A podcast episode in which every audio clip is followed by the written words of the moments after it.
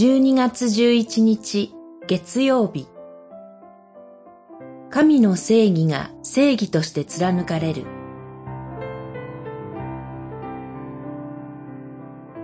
創世記38章ユダは調べていった。私よりも彼女の方が正しい。私が彼女を息子のシェラに与えなかったからだ。38章26節ヤコブの息子の一人であるユダが自分がないがしろにした女性タマルによって救われます。これが彼の人生の転機となっています。タマルが身ごもった子供の父親を示す持ち物を示したとき、ユダは自分が罪人であることに気づきました。息子の妻であるタマルと性的関係を持ったことだけでなく、タマルをどのように扱ってきたかについてもです。非難されるべきはユダであって、タマルではありません。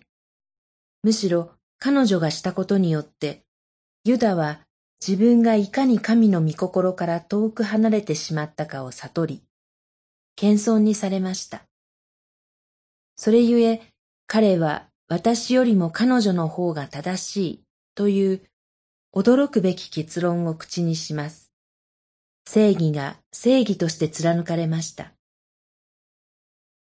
ユダは神と家族から離れて生きていたところから、悔い改めて生きる者へと神によって作り変えられました。それだけでなく、ベニヤミンの身代わりとなることを申し出て、創世記44章16節以下を参照。神の贖いの見業を指し示す器とされました。こうして、主なる神は、不思議な仕方でユダとタマルを導かれました。タマルは自分と生まれてくる子供の命を守るだけでなく、やがてメシアの系図に名を連ねることにもなりました。マタイによる福音書一章、三節三章。祈り。